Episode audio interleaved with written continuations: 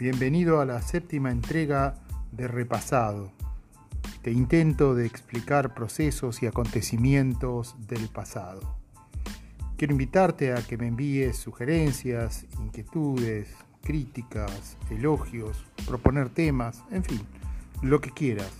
Todos serán muy bien recibidos en repasado2020 gmail.com. Soy Daniel Alaral y te doy la bienvenida desde Buenos Aires, Argentina.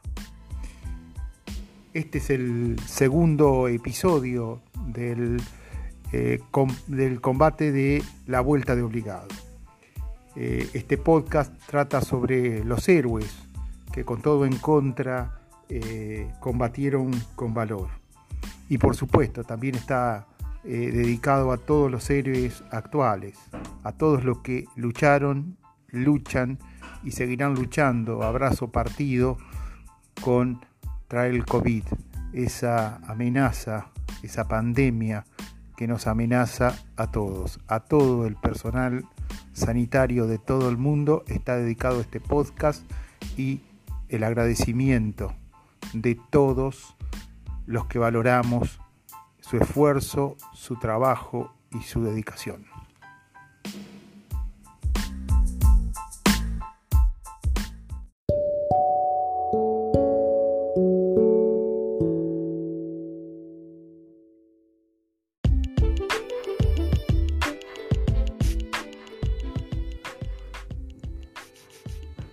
La guerra perjudica los intereses comerciales tanto de Francia como de Gran Bretaña y además deben intervenir para evitar la inminente derrota de sus aliados sitiados en Montevideo, lo que perjudicaría aún más sus intereses comerciales. Así, la flota anglo-francesa inicia sus operaciones en septiembre de 1845. Atacan Colonia y luego la isla de Martín García, una isla que se encuentra en el río de la Plata. La flota anglo-francesa está configurando las típicas incursiones imperiales del siglo XIX. Mostrar la bandera, o política de las cañoneras, como se la llamó. Amedrantar, disparar unos cañonazos, atemorizar para conseguir todavía más de lo que piden, miedo mediante. El miedo solo sirve para perderlo todo, había dicho un valiente argentino, Manuel Belgrano, ya fallecido para entonces. En la Confederación no tenían miedo. El 20 de noviembre, en las aguas del río Paraná, donde el mismo se estrecha y gira, es conocido como la Vuelta de Obligado, se produce el enfrentamiento. La flota anglo-francesa y quiero acá eh, hacer un breve paréntesis. Eh, Inglaterra eh, y Francia eran las únicas potencias industriales. Tenían un poder inmenso, eran las superpotencias de la época. Se unen para combatir contra la Confederación Argentina. Los anglo-franceses se habían impuesto la misión de mediar en el conflicto de la banda oriental entre blancos, capitaneados por Oribe, apoyados por Rosas, y los colorados, dirigidos por don Fructuoso Rivera, eh, aliado de los europeos y del imperio del Brasil imperio esclavista, estamos hablando en 1845, imperio esclavista, eh, que cobijaba a los unitarios en la sitiada Montevideo. La flota invasora contaba con 22 barcos a vapor blindados, eh, con grandes piezas de artillería, cañones con estrías eh, de rápida recarga, cañones de 24 y de 36 libras, granadas de acción retardada, obuses de fragmentación, cohetes con greve, que custodiaban una gran cantidad de barcos mercantes. Este era, esta era la flota agresora.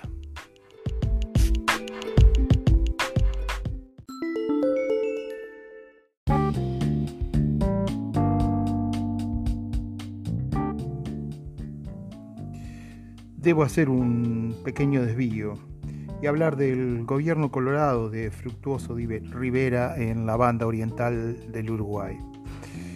Fructuoso Rivera había despachado hace unos años la misión Varela, así se llamó, que debía ofrecer Montevideo como puerto franco a Gran Bretaña, Francia y Brasil. Y en caso de que Montevideo cayera en manos de Oribe, apoyado por Rosa, entregarían las ciudades a los diplomáticos europeos para que se entendieran con Oribe y Rosas.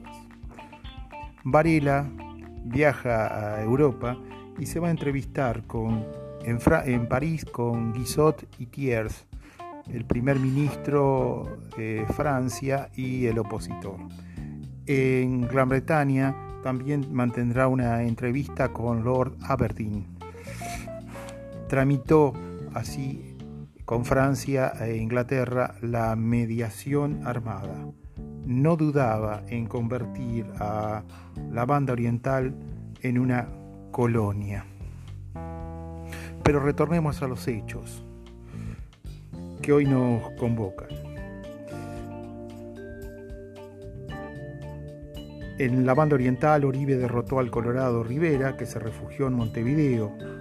Las fuerzas blancas con apoyo de Rosas inician el sitio conocido como Sitio Grande. Pero como la ciudad es un puerto, Rosas, gobernador de la provincia de Buenos Aires y representante de las relaciones exteriores de la Confederación, ordenó bloquear con una escuadra al mando del almirante Brown el puerto de Montevideo. En Montevideo se organizó la defensa, las diversas colectividades extranjeras se unen a la defensa. Son legiones de franceses, españoles, vascos e italianos. Estos últimos al mando del legendario Giuseppe Garibaldi. Por este tiempo se despacha en Montevideo la misión Varela, de la que ya hablamos. Como la situación se agravaba, Gran Bretaña envió diplomáticos a William Gore Useley y Francia envió al barón de Fodí, que presionaron a Rosas para que cese el apoyo a Oribe y retire la flota bloqueando el puerto de, de Montevideo. Caso contrario, iniciarían las hostilidades. Finalmente, la escuadra anglo-francesa, ante la negativa de Rosas, captura la flota argentina, dos goletas y dos bergantines, y en la que los buques San Martín y 25 de mayo se, usó, se hizo el pabellón francés, mientras que en el Maipú y el 9 de julio el pabellón británico. Otros barcos menores también fueron capturados. Dos diarios cariocas reconocieron a Rosas como ilustre defensor de la causa americana. Además, Además, el ex presidente de Chile, el general Francisco Antonio Pinto, declaró públicamente su apoyo a Rosas y a la Confederación.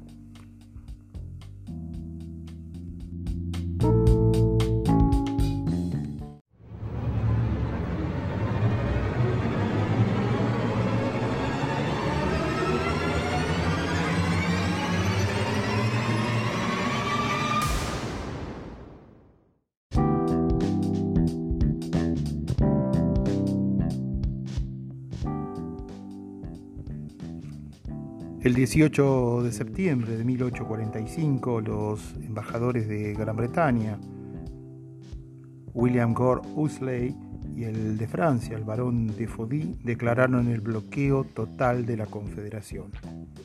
Rosas comenzó a tomar medidas. Ordenó cerrar el río Paraná.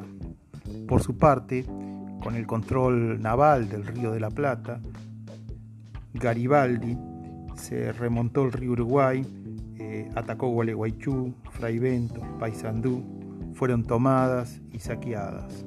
Luego se dirigió más al norte, hacia la ciudad de Concordia, donde fue rechazado, pero logró ocupar la ciudad que está enfrente, es decir, Salto, en la banda oriental del Uruguay, y regresó a Montevideo.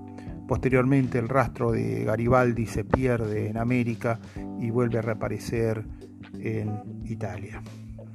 El 17 de noviembre de 1845 parte la flota anglo-francesa del puerto de Montevideo. Estaba comandada por el almirante británico Sir Charles Hotman y por el almirante francés Messy de Clerval. Luego de tres días de navegación llegaron al paraje denominado la Vuelta de Obligado, donde ya se había trincherado el general Mansilla y había ordenado eh, establecer unas baterías y cerrar el río con cadenas. Para reconstruir lo sucedido ese día, usaré unos fragmentos de las memorias del coronel Nicanor Lescano nacido en Pergamino y que prestó servicio en el ejército argentino durante 54 años, 8 meses y 4 días, según consta en su legajo del ejército argentino. Nos cuenta don Nicanor, ese día amaneció con una niebla muy cerrada, ya que no se podía distinguir, y la escuadra aliada se arrimó todo lo que pudo. Lescano relata que los invasores sabían lo que les esperaba. Y es más, nos dice que en Montevideo hicieron experimentos para ver cuál de las dos naciones cortaba primero las tres o cuatro cadenas. Y se tiró a la suerte, es decir, se sortió quién debía ir primero a cortar la cadena. Los ingleses la habían cortado en siete minutos y los franceses en cinco. Cuenta más adelante don Nicanor que a medida que los invasores se acercaban empezaron a hacer un terrible y espantoso fuego en descargas de balarraza, bombas, granadas y metrallas sobre las baterías. Pese a todo esto, eh, rescata Lescano que en la costa los argentinos se portaron como verdaderos leones. Estos bravos soldados probaron ese día que eran hijos de titanes y se portaron a la altura sosteniendo un combate tan desigual. Más adelante nos dice don Nicanor, cuando los cañones ya no dieron más, los argentinos defendieron la costa con su cuerpo, cargando a la bayoneta contra los franceses e ingleses que desembarcaban. Las tropas invasoras desembarcaron, tomaron los cañones después de una fiera lucha. Algunos los echaron al agua y los de bronce se los llevaron. En el combate varias naves de la flota anglo-francesa quedaron dañadas y sufrieron sensibles bajas. Lo registrado y lo que cuentan las crónicas históricas que los argentinos perdieron entre 200 y 400 hombres, mientras que los invasores perdieron unos 120 a 150 hombres. Don Nicanor eh, califica a la batalla como una memorable batalla naval. En las cercanías de Santa Fe también a la flota anglo-francesa le esperaba otra sorpresa. Pequeñas baterías se habían instalado.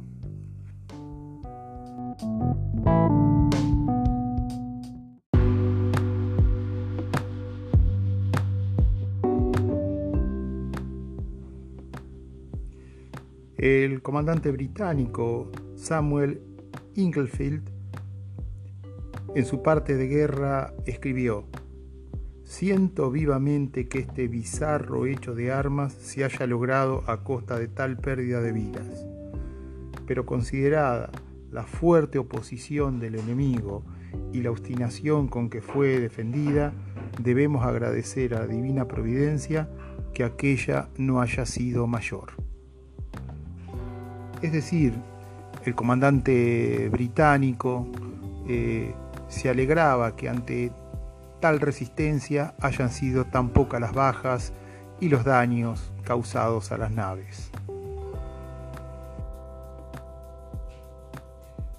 El general San Martín, al enterarse, al enterarse de la batalla de la Vuelta Obligado, vivía en Europa, le expresó en una carta a su amigo, el general Tomás Guido, lo siguiente.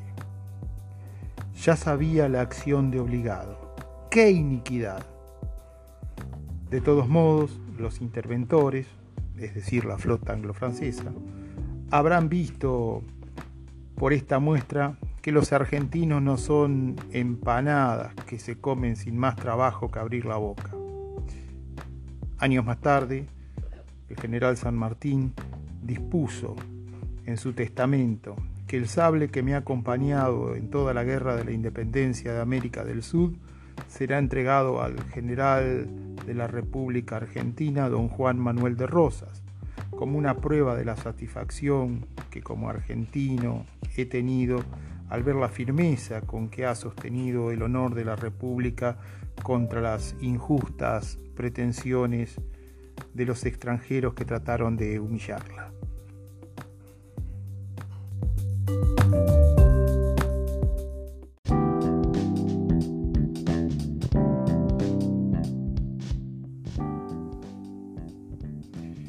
Tiempo más tarde, el capitán Sullivan, un marino británico que comandó una de las naves de la flota anglo-francesa que combatió en obligado, entregó al cónsul argentino un pabellón del regimiento de patricios con la siguiente nota. Quiero restituir al coronel Rodríguez si vive o al regimiento si aún existe la bandera bajo la cual y en la noble defensa de su patria cayeron tantos de los que en aquella época lo componían. Tanto el testimonio del capitán Sullivan como de Samuel Ingelfeld eh, mostraron a dos hombres honorables. Una pena que hayan estado al servicio de causas miserables. Este episodio de la batalla de la Vuelta de Obligado permaneció escondido en nuestra historia pero en 1973, durante el tercer gobierno del general Juan Domingo Perón, el Congreso Nacional declaró al 20 de noviembre como Día de la Soberanía Nacional. Años más tarde, en 1976, la dictadura cívico-militar, encabezada y dirigida por el general Videla, que tomó el poder eh, en 1976, abolió dicha celebración retornó la política de la amnesia.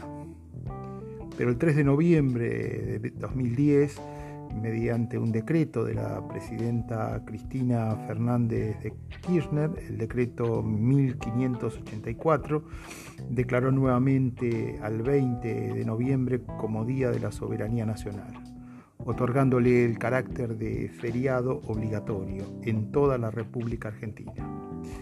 Ese 20 de noviembre se inauguró también en el paraje de la Vuelta de Obligado el monumento a la batalla de la Vuelta de Obligado y a la soberanía nacional, que consta de una escultura la cual simula una valla circular de eslabones de cadenas iluminada por una llama. La base de la valla circular de eslabones está rodeada por una estrella federal, es decir, una estrella de ocho puntas, cual era el emblema de, de Rosas. La escultura fue proyectada y ejecutada por el artista plástico y escultor Rogelio Polecelo. Está emplazada actualmente en la Reserva Natural de la Vuelta de Obligado, administrada por el municipio de San Pedro.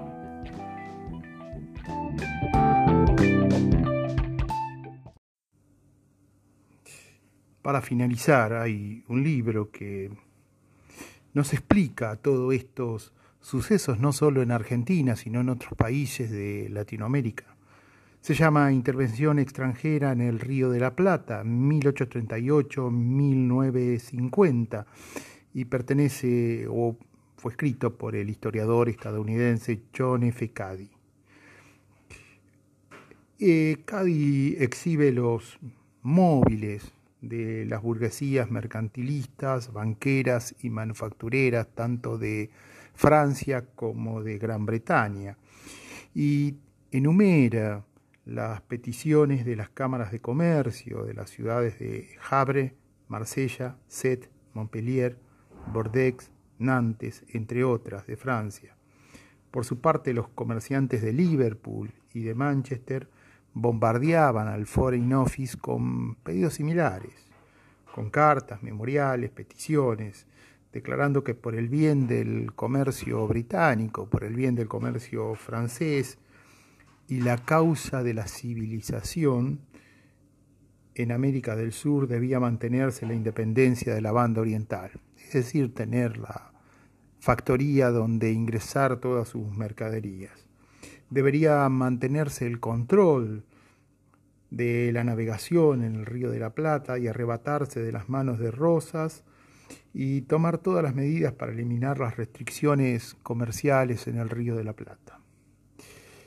El bloqueo a el puerto de Montevideo por parte de la escuadra de la Confederación al mando del almirante Brown debería terminar para asegurar sus, eh, el acceso de las mercaderías tanto a Uruguay, a la Confederación y a Paraguay y todas las regiones interiores de América del Sur. Eh, Cadi provee las pruebas que explican estos, estos procesos de agresión que sufrieron las nacientes repúblicas hispanoamericanas. Eh, debo recordar cuando dice la causa de la civilización en la América del Sur. Y lo dicen, los mencionan los británicos. Recuerdo, ya lo dije en el episodio anterior, pero lo quiero reiterar, eh, los británicos estaban librando la guerra del opio con China, es decir, una guerra que les permitía eh, introducir mayor cantidad de opio, droga, en China. Eh, esta producción Gran Bretaña la realizaba en la India y como la colonia de la India era deficitaria, introducir mayor cantidad de opio les equilibraba el presupuesto de su colonia.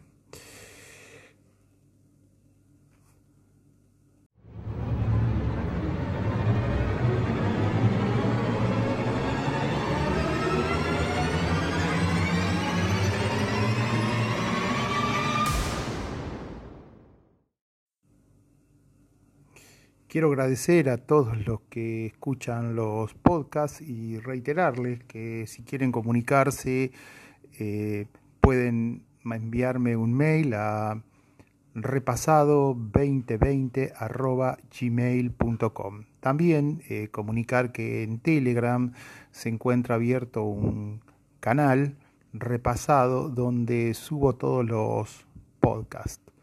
Eh, quiero desearte una muy buena semana y despedirme hasta la próxima. Sin antes desearte que lo pases muy bien.